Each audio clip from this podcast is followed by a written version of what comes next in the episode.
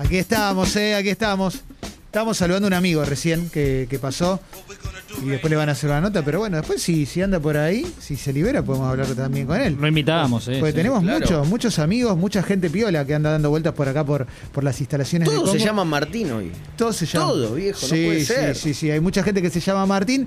Y para que estoy, estaba invocando el plano en el Zoom. Y la persona que está en el Zoom en este momento está- no me veía entero y me daba un poquito de vergüenza.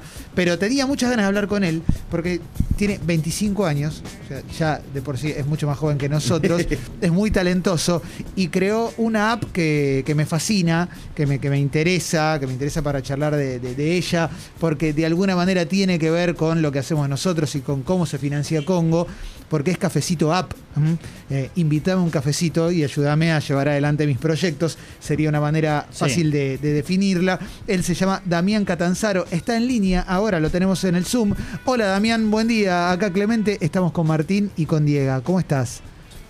Buenas, ¿cómo va? Todo bien por acá, gracias por la invitación. No, por favor. Bueno, eh, va- vamos a hacer como una, como una historia bien básica primero para, para entender de qué va Cafecito. ¿Cuándo la creaste y cómo se te ocurrió? Bien, eh, Cafesto nace el año pasado, entre febrero y marzo, cuando yo estaba buscando una forma como de financiar mis proyectos o financiar. eh, yo subía como muchas tutoriales de programación y cosas de ese estilo a Twitter. Y charlando con un amigo salía de che, estaría buenísimo podernos vivir de crear contenido, o cómo hacemos para poder vivir de esto que, que es algo que nos gusta. Sí, Eh, se- viendo, viendo cómo, cómo hacerlo, vimos un montón de plataformas de afuera que trabajaban mucho el tema de financiamiento colectivo, el tema de crowdfunding, como, como se llama allá.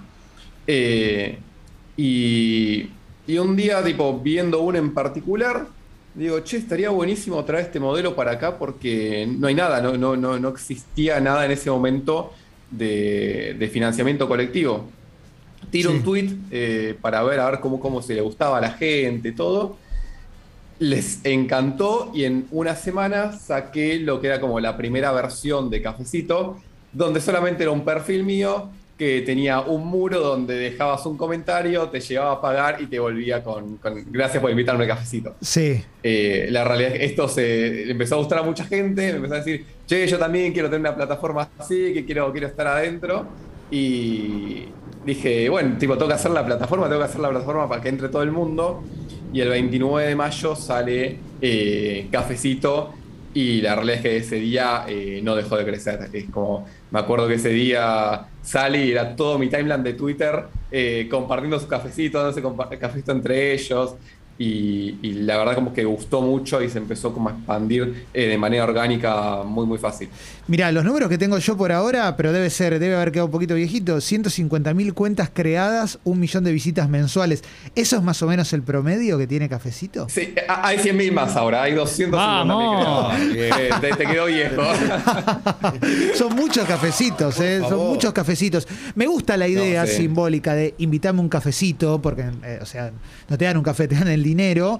Y, eso sirve muchas veces para, para- para generar proyectos independientes que yo entiendo que es el camino. Digo, viniendo de, una generación en la cual los que laburamos esto nos está- estamos acostumbrados a que nos paguen el sueldo e irnos a casa, fuimos viendo cómo iba cambiando ese modelo. Mm, Me gustaría preguntarte qué tipo de proyectos entonces tiene Cafecito, digo, más allá de los que puedan tener que ver con un proyecto o de un podcast o de algo audiovisual. ¿Qué, qué otro tipo de proyectos puede haber? Eh, ahora, últimamente se metieron muchos eh, streamers a Cafecito.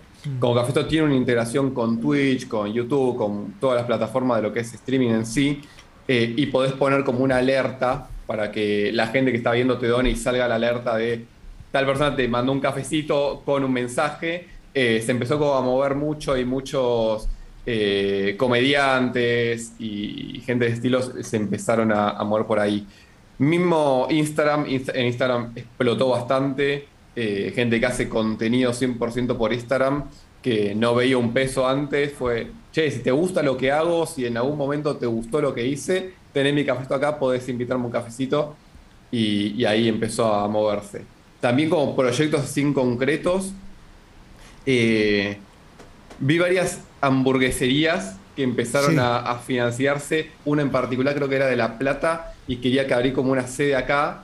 eh, una de las ideas era juntar eh, cafecitos y armar como un muro en, en, la, en, la, hamburguesería con toda la gente que iba donando con los Muy bueno, muy bueno. Eh, sí, no, sido un montón de proyectos que como que, que, fui viendo y fue como, che, es increíble como ya la, comunidad solo agarra la plataforma y hace lo que sea porque está ahí para, usarla.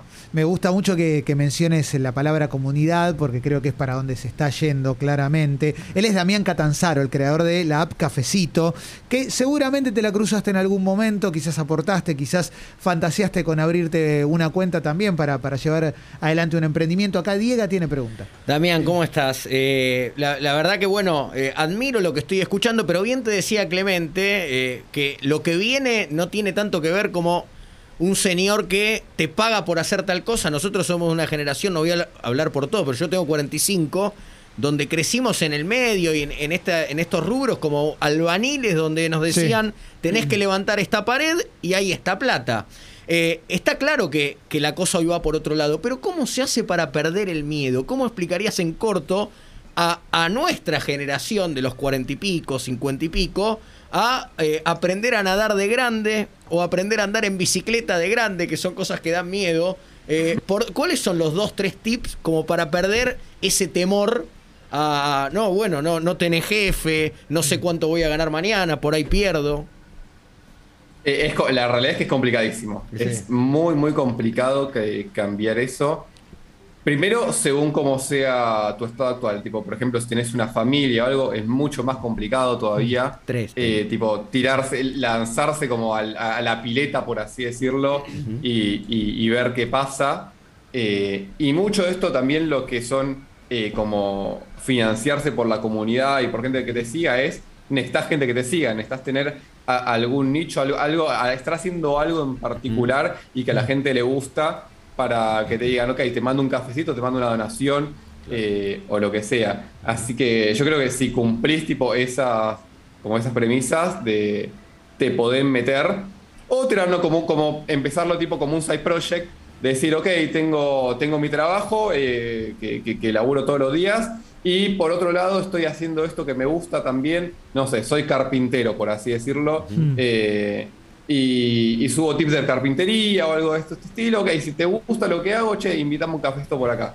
Eh, y si eso termina creciendo en algún momento, ok, puedo switchar todo a ese lado. Y creo que esa es como la versión como más fácil y más light de, hacerlo. Perfecto, una transición, una especie de transición. Está muchas gracias. Está buenísimo, está buenísimo para toda la gente que está escuchando también, para que, para que vayan entendiendo. Igual, obviamente, esta, esta entrevista se sube a Spotify. Es más, quizás la estás escuchando en Spotify en este momento.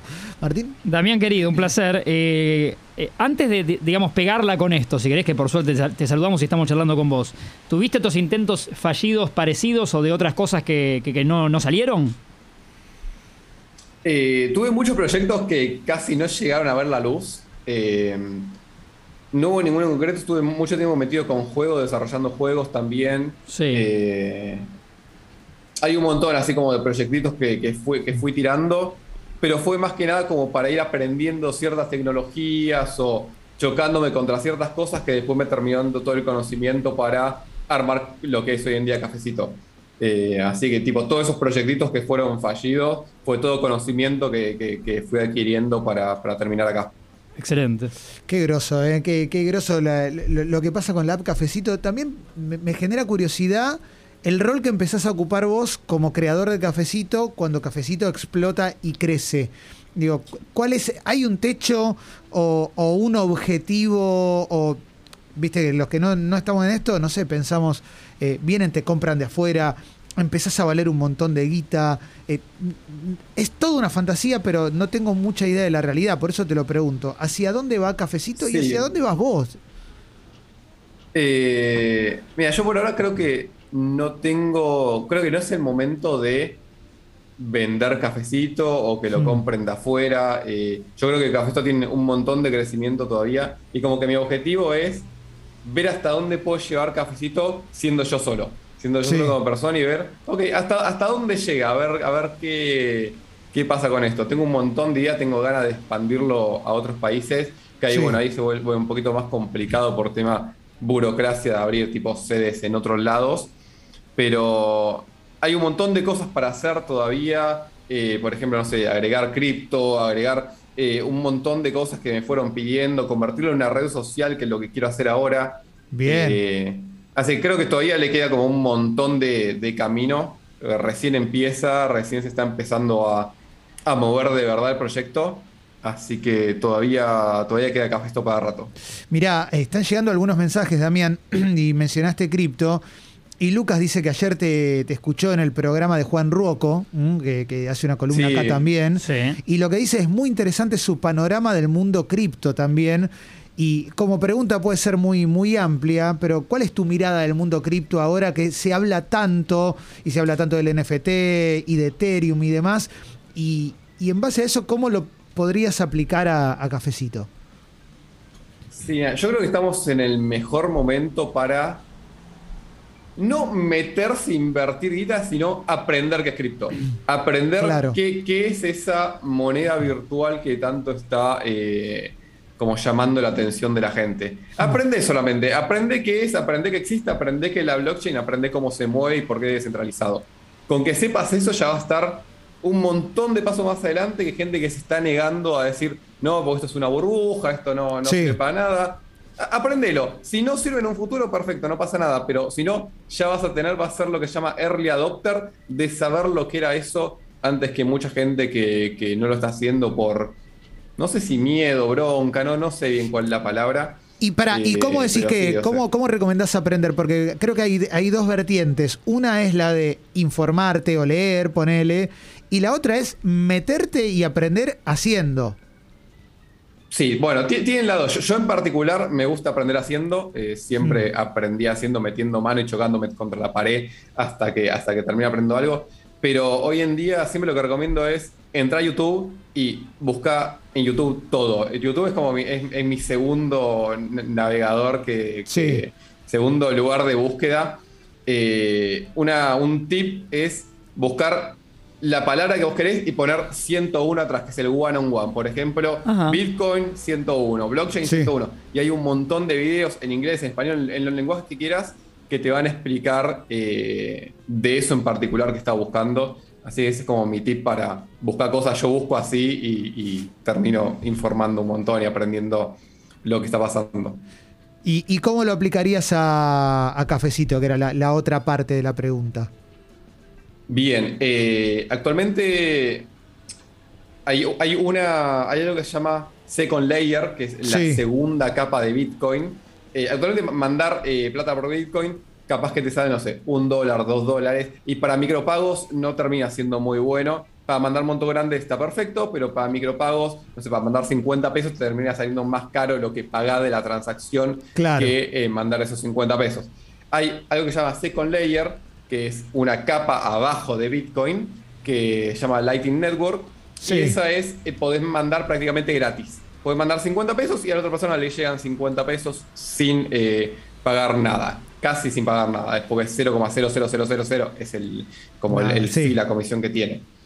Eh, y esta sería como la implementación de, de Cafecito. Va a salir exactamente igual a, a como se abre ahora otro medio de pago. Eh, escaneas un QR, pagás y, seguís derecho. Es, si te, lo va a usar la gente que quiere usarlo, seguramente al principio no tenga mucha adopción, pero quiero que es algo que quiero que esté, por si en algún momento explota y funciona, es, ok, acá lo tienen para usar, úsenlo como quieran, eh, está, está la plataforma y está el método. Los que estamos en esto, ¿no? Bueno, la mamá Sí. de Clemen, mi, vie- mi vieja, yo. Sí, mi, tía, todo, todo, todo. claro. Sí. Mirá, David eh, dice, Otilia es la hamburguesería de La Plata, le hicieron para alquilar un local nuevo que es una Sí. locura. Eh, hija del Rubor dice, fantástico cafecito para quienes creamos contenido, la gente puede aportar desde 50 pesos. Eso hace que sea muy accesible para cobrar y para aportar en lo que nos gusta. Nacho de Mi Perro Amor, que, que- que es un oyente clásico de este programa, que eh, tiene guardería de perros, los adiestra, hace, ofrece un montón de servicios con respecto a las mascotas. Tiene una cuenta de Cafecito App. Pregunta si solo se puede abrir desde el navegador o si hay app también. No, por el momento solo navegador es por un tema de que es mucho más fácil compartir una URL que estar pidiendo a alguien que baje una app y que Sí. se vuelva todo, todo ese tema engorroso. Vos agarrás, pasás una, una URL, entrás, dejas un comentario, pagás, ves algo y ya está. Es mucho más rápido, es mucho más como eficiente para el usuario y no termina generando ningún tipo de fricción ni nada. Dami- Capaz que en algún momento hay una app para el lado de los creadores, Sí. pero va a seguir siendo 100% web por ahora. La última pregunta que te hago, Damián, es ¿cómo te imaginas a Cafecito de acá a un año? Uh, qué pregunta.